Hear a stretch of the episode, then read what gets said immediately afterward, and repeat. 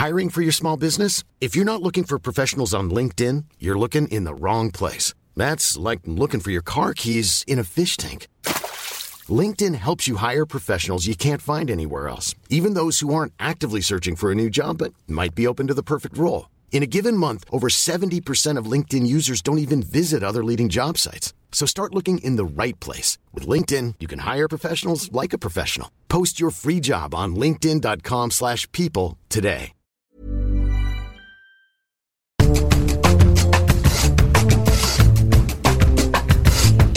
Salut, c'est Thomas Rozek. L'une des conséquences inattendues des victoires multiples des candidats écolos aux toutes récentes municipales risque bien de concerner la 5G, le nouveau standard de téléphonie mobile dont le déploiement est normalement prévu pour la fin d'année. Car dans les programmes de nombreux nouveaux maires, le réseau apparaît noir sur blanc, avec bien souvent l'idée de mettre sur pause sa mise en place avant de savoir si d'une part son impact écologique n'est pas trop catastrophique et si d'autre part on en a vraiment besoin. C'est notamment le cas pour Pierre Urmic, le nouveau patron de la ville de Bordeaux qui veut un moratoire sur la 5G assorti d'une grande consultation publique. Si on ajoute à ça les critiques très directes adressées par la Convention citoyenne pour le climat qui elle aussi propose de freiner très fort et le cafouillage au sommet de l'État entre des ministres de la Santé et de l'Environnement qui veulent attendre les conclusions des services sanitaires et un ministère de l'économie et des finances qui veut au contraire appuyer sur l'accélérateur, on se dit que plus que jamais l'avenir de la 5G en France semble bien compliqué pourquoi cette technologie suscite-t-elle tant de crispation C'est ce qu'on a eu envie de se demander avec notre épisode du jour. Bienvenue dans Programme B. Il y a quand même une menace invisible qui plane, qui fait trembler. Ce sont les ondes, les ondes magnétiques. Et pour en parler, j'ai passé un coup de fil à quelqu'un qui suit le dossier de très près. Sébastien Soriano, c'est le président de l'ARCEP, le gendarme des télécoms, comme on dit, l'autorité de régulation du secteur, une autorité indépendante, précisons-le, qui n'est pas totalement soumise aux décisions de l'exécutif, ce qui explique sans doute une forme de liberté de ton, notamment dans une tribune récente signée par notre invité dans laquelle il plaidait pour un renforcement de l'implication des citoyens dans le chantier 5G. J'ai commencé par lui demander de quelle façon, à l'ARCEP, on reçoit les nombreuses critiques adressées à la 5G on, les perçoit comme étant une, importance que prend la technologie dans, la société. Euh, et ce qui était vu avant comme euh, des, des thèmes euh, techniques, économiques, c'est-à-dire quand on a amené la 3G, bah, il, s'agissait simplement de moderniser euh, l'équipement téléphonique du pays. Quand on a amené la 4G, euh, bah, c'était simplement de pouvoir faire aussi de l'internet avec le téléphone, voilà. Donc jusqu'à présent, c'était des sujets qu'on abordait sous un angle qu'on appelle nous technico-économique. Mmh. Et donc notre enjeu, c'était avant tout de réguler les forces économiques pour faire en sorte que les abonnements soient euh, pas trop chers, de bonne qualité, qu'on ait le choix, que la couverture du territoire soit bonne. Le fait nouveau, c'est que la technologie prenant une ampleur euh, considérable dans, nos vies, maintenant la 5G, elle est vue différemment. C'est pas juste une technologie qui va succéder à la 4G. Ce qu'on ce qu'on ressent, c'est que c'est vu comme un objet particulier qui pose des questions d'un autre ordre que d'habitude. Donc nous, évidemment, on, ne l'avait pas complètement anticipé, hein, pour être honnête, mais euh, quand on a vu effectivement ce prisme un peu différent de d'habitude arriver, voilà, on a pris un pas de recul, on s'est dit oulala, attention, on doit pas être dans la posture de l'autorité techno-enthousiaste qui veut euh, gaver le pays comme une oie avec, euh, avec une nouvelle technologie. Il faut qu'on prenne du recul, il faut qu'on pense différemment nos missions et, notre rôle là-dedans. Donc on a pris ces, interpellations euh, très au sérieux, en fait, très vite. Et surtout, en fait, ce qu'on n'a pas fait, c'est on a essayé, en tout cas, d'éviter d'être dans la posture du sachant qui va expliquer aux foules ce qui est bon pour eux. Voilà, c'est surtout ça qu'on a essayé d'éviter comme posture. D'autant que pour l'instant, les, échos citoyens euh, qu'on a autour de la 5G sont effectivement assez euh, réfractaires. Je pense notamment à la Convention euh, citoyenne pour le climat qui a rendu ses propositions il y a très peu de temps, dans lesquelles on trouve mention de la 5G, où il est dit noir sur blanc que, en gros, ce passage n'était pas vu comme une avancée réelle. Oui, alors ça, je dois dire, il y, a des choses de nature différente, moi, je trouve, dans ces arguments. Il y en a un qui est, ça n'apporte rien de nouveau. Et ça, pour être honnête, c'est tout le temps comme ça. Hein. C'est-à-dire que quand on a lancé euh, la DSL, alors je sais bien que Maintenant, la DSL est un vieux souvenir si on écoute les chansons d'Angèle. La DSL, euh, quand il est arrivé euh, fin des années 90, début des années 2000, il y a beaucoup de gens qui se demandaient mais à quoi ça va servir? Mais qu'est-ce qu'on va faire avec 2 mégabits par seconde? On se disait qu'avec les, les, quelques kilobits qu'on avait par la prise téléphonique, vous savez, ça faisait voilà. On se disait que c'était que c'était amplement suffisant. On se demande bien, on se demandait bien ce qu'on allait faire de ce haut débit Bon, bah, de facto, euh, on, on, sait très bien ce qu'on en a fait. Et après, on a voulu très vite avoir le, le très haut débit. Donc, en fait, les télécoms, c'est toujours un, un, une offre qui précède l'usage. Par exemple, les, premiers télégraphes hein, qui, ont été, initiés, notamment les télégraphes des, des frères Chappe, euh, au départ ont été utilisés, donc qui étaient, des télégraphes mécaniques, hein, non pas électriques, euh, et, étaient faits pour des communications d'abord d'État. Euh, ça a été utilisé pour des communications militaires, et c'est en fait dans un second temps, notamment avec le télégraphe euh, électrique, qu'il euh, y a eu la, la, notion de communication personnelle qui est, qui est arrivée. Donc le, le téléphone, c'est pareil. Vous savez, on pensait au début le téléphone, ça allait être le théâtrophone, c'est-à-dire qu'on allait s'en servir pour euh, pour écouter des pièces de théâtre à distance. Donc la technologie de communication, en fait, personne n'a jamais la boule de cristal de savoir à quoi ça va servir. Donc en fait, là, les gens actuellement, ils sont plutôt contents avec la 4G. Alors ils aimeraient qu'elle fonctionne mieux, ils aimeraient euh, euh, qu'il y ait une meilleure couverture, etc. Mais globalement, il y a une espèce de satisfaction sociale, ce que je prends comme plutôt une réussite du fait qu'on a réussi euh, quelque chose hein, sur cette 4G. Et notamment, la France a des forfaits extrêmement généreux hein, en quantité de, données, euh, 50, 100 gigas. Euh, donc là-dessus, on est plutôt bien positionné par rapport à, à d'autres pays européens. Donc on a plutôt bien réussi la 4G. Du coup, bah, une espèce d'interrogation, bah, à quoi donc ça va servir la 5G Mais c'est assez classique. Je veux dire, c'est pas très nouveau ça. Et euh, parmi les arguments consistant à dire bon, à, à, à quoi bon, etc. Pour moi, c'est un argument déjà connu. Voilà. Donc ça, il n'y a pas de vraie nouveauté par rapport à ça, et c'est aux opérateurs de convaincre du fait que ça va apporter quelque chose. Bon, là où il y a une interrogation, je trouve, d'une nature un petit peu différente, et le terme d'ailleurs est employé dans la Convention citoyenne, c'est la notion d'éco-conception. C'est-à-dire de dire, bon, finalement, peu importe euh, qu'on soit en train de parler de, de nouvelles technologies mobiles ou etc. Ce qu'on veut, c'est que la technologie, elle soit pensée avec la préoccupation environnementale by design dès la conception du produit qu'on ait intégré cette problématique de manière à ce que la technologie respecte le mieux possible la planète. Et ça, c'est nouveau. C'est quelque chose qu'on n'avait pas comme perspective jusqu'à présent.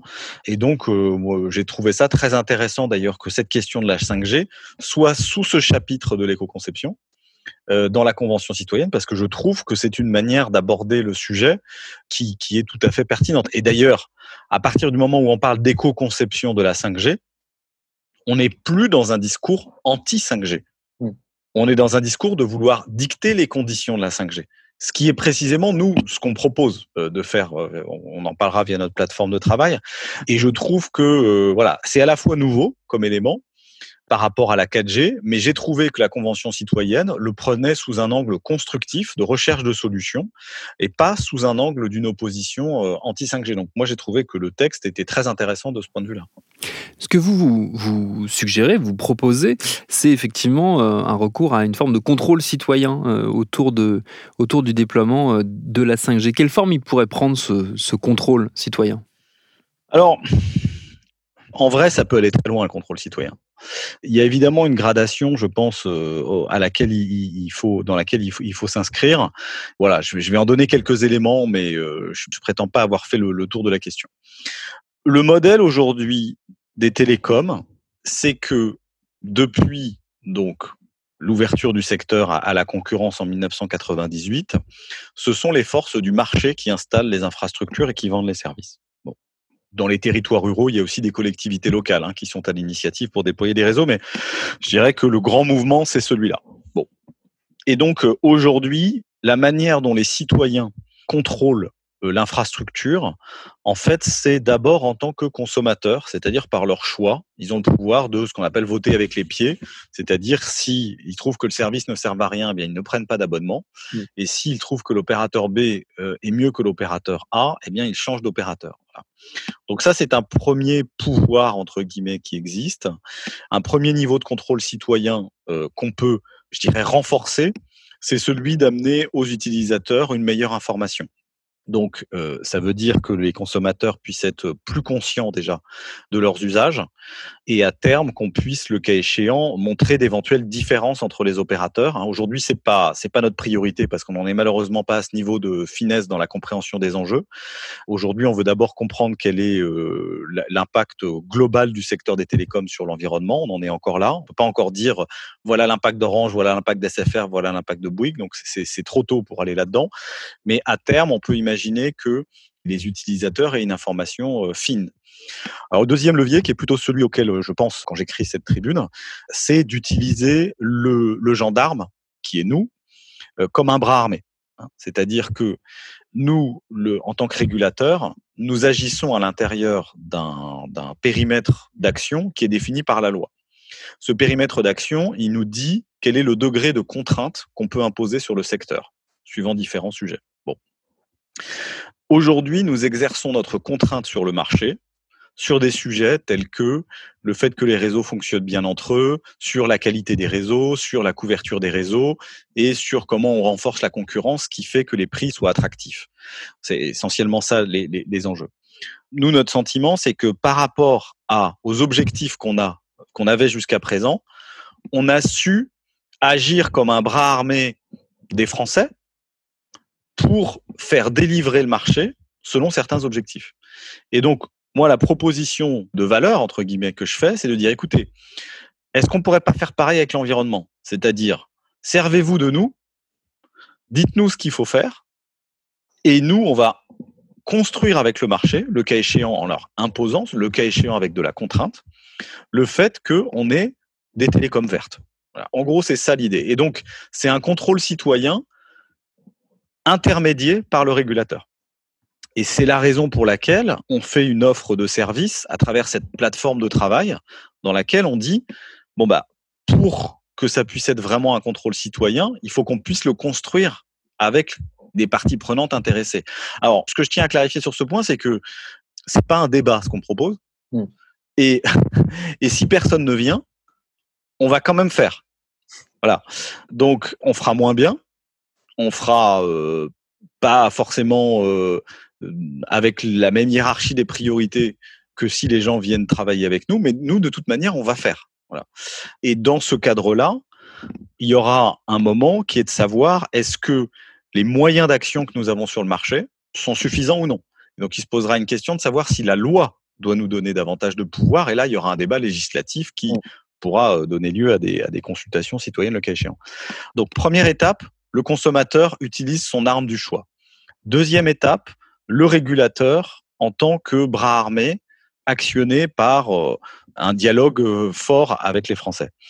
Et le troisième levier, qui aujourd'hui sans doute euh, n'est pas assez développé, et là c'est un avis personnel que je développe, c'est en fait la capacité qu'auraient des communautés à utiliser elles-mêmes la 5G. C'est-à-dire que je crois que une des choses qui manque un petit peu dans le paysage, c'est que la 5G aujourd'hui, elle est vécue en tout cas comme étant développée uniquement par des grandes entreprises privées pour des intérêts privés. Et c'est vrai qu'on a d'autres bandes de fréquences dans lesquelles on a ce qu'on appelle des fréquences libres, dans lesquelles tout le monde peut utiliser euh, euh, les fréquences, euh, évidemment, à l'intérieur d'un règlement d'usage. Hein. c'est un peu comme un règlement de copropriété où il faut respecter quand même certaines limites. Et ça permet aussi une appropriation de la technologie par certaines communautés techniques. Et ça, c'est peut-être quelque chose qui manque aujourd'hui sur la 5G et qui permettrait un contrôle citoyen par les côtés. C'est-à-dire que une fois que une fois qu'il y a des communautés euh, qui s'approprient la techno, qui sont capables de euh, d'ouvrir les téléphones, de les reconfigurer, de poser des antennes, de, de faire des réseaux associatifs, euh, des usages citoyens quels qu'ils soient, on peut aussi sans doute construire un rapport différent avec la technologie.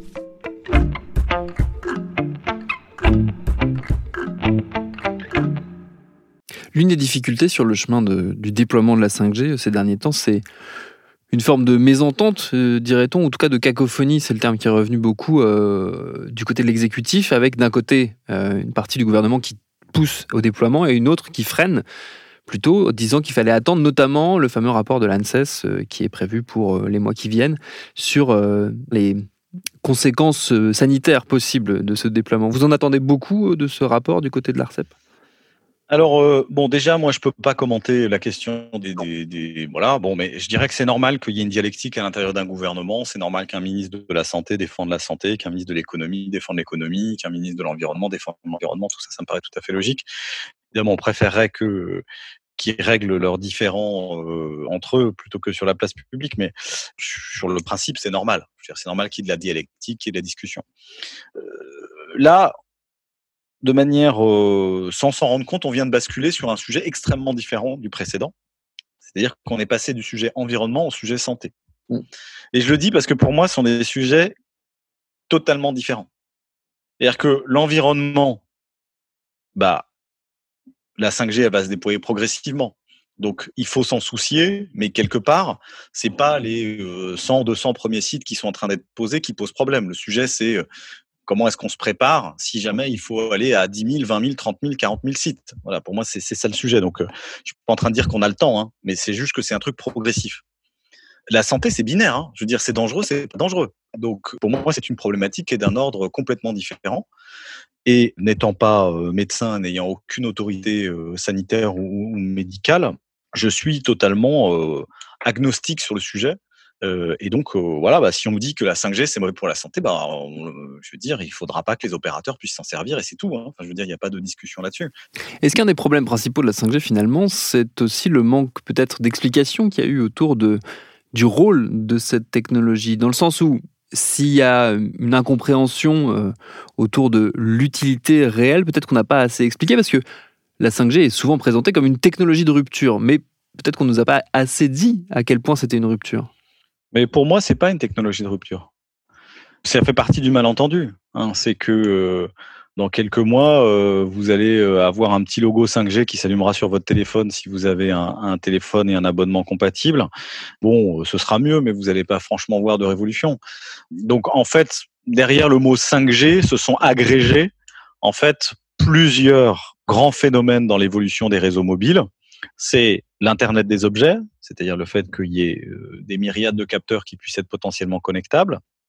Deuxièmement, ce qu'on appelle la virtualisation des réseaux, c'est-à-dire l'interpénétration du monde de l'informatique et des télécoms et la possibilité notamment de manager, de gérer pardon, des, qualités de services différentes à l'intérieur de la même infrastructure, ce qu'on appelle le network slicing.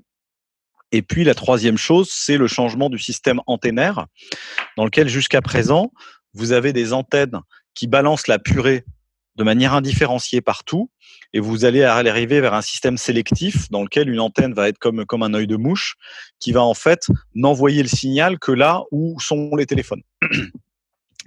Et la 5G va mobiliser ces trois dimensions, mais elles ne sont pas nécessairement spécifiques à la 5G. Hein. Donc le mot 5G, il a tendance à voilà à, agglomérer. Euh, voilà, il faut il faut aussi faire attention au discours commercial des équipementiers. Hein, c'est-à-dire que les équipementiers, eux, ils ont intérêt à vendre de la 5G, peut-être même plus que les opérateurs télécoms. Et donc, ils ont tendance à, parfois euh, en faire beaucoup sur euh, ce que ça va apporter et à quel point ça va révolutionner nos vies, à quel point c'est important, etc.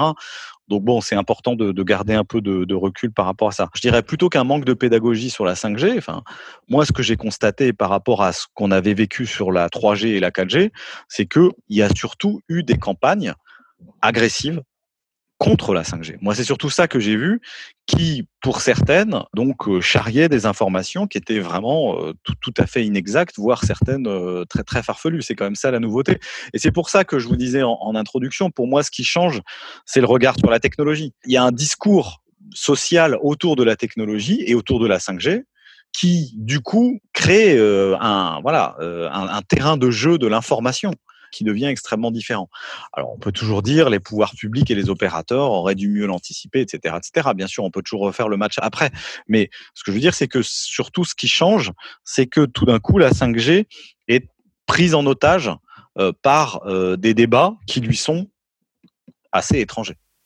Est-ce que aussi derrière cet appel, euh, à la fois de votre côté à du contrôle citoyen et les critiques qu'on a évoquées euh, du côté de la commission euh, citoyenne sur le climat, la convention citoyenne pour le climat, on voit émerger une demande de plus de contrôle justement sur une technologie qui nous semble des fois incontrôlable? Moi, c'est mon analyse personnellement. Je pense que la technologie numérique, d'une manière générale, a un déficit de contrôle. C'est-à-dire qu'elle est trop lointaine, elle n'est pas assez contrôlable, elle n'est pas assez transparente, elle n'est pas assez bidouillable. C'est-à-dire que je pense qu'il faut, il faut, faut vraiment se rappeler que l'émergence d'Internet, ça a été des communautés de chercheurs, des communautés techniques. C'est eux qui ont construit Internet. Et ensuite, c'est devenu un marché. Et ensuite, c'est devenu un terrain de jeu pour les États. Mais à la base, c'est un objet, euh, c'est un commun, d'une certaine manière.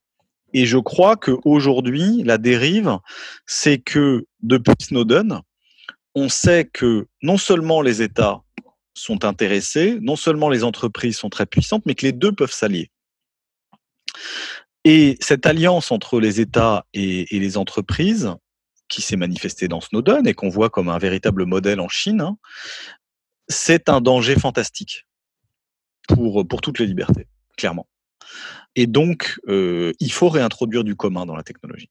C'est-à-dire, je reprends la, phrase de Yochai Benkler, donc, euh, qui est l'auteur de, La richesse des réseaux, qui était interviewé il y, a, un an et demi par euh, le magazine Ouzbek Erika, qui disait il faut le meilleur des trois mondes, entre un État régulateur, un marché qui soit à l'initiative et qui soit innovant, et des communautés qui assurent une appropriation, une co-construction de la technologie.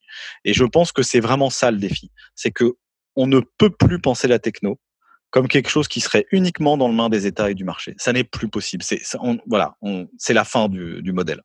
Et donc, euh, si on veut continuer à utiliser la technologie, on peut plus croire sur leur belle figure, ni le marché, ni l'État, sur le fait que vous inquiétez pas, c'est pour votre bien, braves gens. C'est terminé. Pour moi, c'est une analyse personnelle. Hein. Pour moi, on est arrivé au bout de ça. Et si on veut effectivement euh, continuer à s'approprier les technologies de communication, ce en quoi moi je crois fondamentalement, je crois que les technologies de communication sont, sont, peuvent être une libération de l'être humain, la promesse de la technologie, elle doit repasser par du commun. Et donc, faut réinstaurer un jeu à trois entre État, marché et commun et sortir de ce dualisme entre État et marché qui risque de devenir une alliance euh, euh, contre les gens. Et, c'est important de l'avoir en tête parce que, y compris le prisme qu'on a pu avoir jusqu'à présent de se dire mais nous, la France, on est un État démocratique, donc c'est différent. Ben, ça marche plus parce que euh, les États-Unis, c'est un État démocratique, mais n'empêche qu'ils ont fait Snowden et qui sont euh, ici, qui sont dans une guerre contre Huawei. Donc on voit bien que euh, aujourd'hui, on ne peut plus comme ça sortir la carte de la démocratie en disant mais nous on est un État démocratique, donc donc vous inquiétez pas, l'État est une garantie suffisante. Non, l'État n'est plus une garantie suffisante.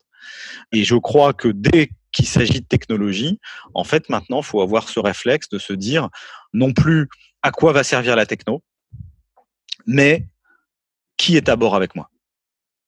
Et c'est ça que je pense qu'il y, a un changement qu'il faut avoir en tête, de se dire que la gouvernance de la technologie et la place des citoyens dans cette gouvernance, elle doit être dès le début de la pensée qu'on peut en avoir. Sinon, on se retrouvera dans des situations de blocage où euh, la population a l'impression qu'on veut lui forcer la main et que derrière, effectivement, c'est euh, surveillance, c'est euh, cramer la planète, c'est potentiellement ne pas se soucier de la santé. Enfin, c'est tout un tas de choses qui peuvent être tout à fait anxiogènes.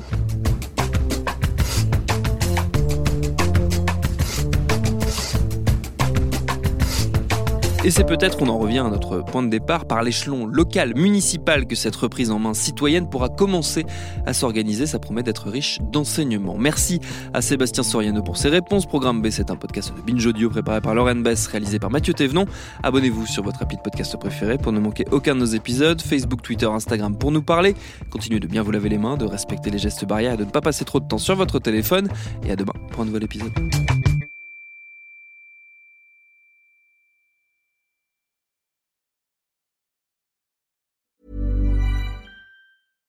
This is the story of the one. As head of maintenance at a concert hall, he knows the show must always go on. That's why he works behind the scenes, ensuring every light is working, the HVAC is humming, and his facility shines. With Granger's supplies and solutions for every challenge he faces, plus 24 7 customer support, his venue never misses a beat.